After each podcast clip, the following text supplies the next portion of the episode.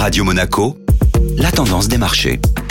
Et la tendance des marchés avec Société Générale Private Banking. Bonjour Laura Guial. Bonjour Benjamin. La tendance des marchés actions a été menée par les résultats d'entreprise. Les indices ont évolué en ordre dispersé hier. À Paris, le CAC 40 s'est retrouvé pénalisé par deux titres principalement. À commencer par Dassault Systèmes, l'éditeur de logiciels a publié des résultats mitigés et des perspectives pour 2024 décevantes. Après une performance de plus de 20% sur les trois derniers mois, le titre a fortement réagi et a affiché la plus forte baisse de l'indice parisien avec un recul de plus de 10% sur la séance. L'action BNP aussi a fait chahuter l'indice suite à l'annonce de résultats inférieurs aux attentes au quatrième trimestre. Le cours du titre a perdu 9%, entraînant dans son siège les valeurs bancaires. La bourse de Paris a accusé le coup et a clôturé la journée à moins 0,90%. L'indice Eurostock 50 a quant à lui clôturé proche de l'équilibre grâce à Ferrari qui a annoncé un trimestre meilleur que prévu et relevé ses prévisions. L'action a gagné 9% sur la séance. Outre-Atlantique, les marchés ont ouvert en hausse avant une salve de publications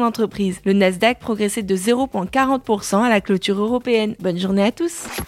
Société Générale Private Banking Monaco vous a présenté la tendance des marchés.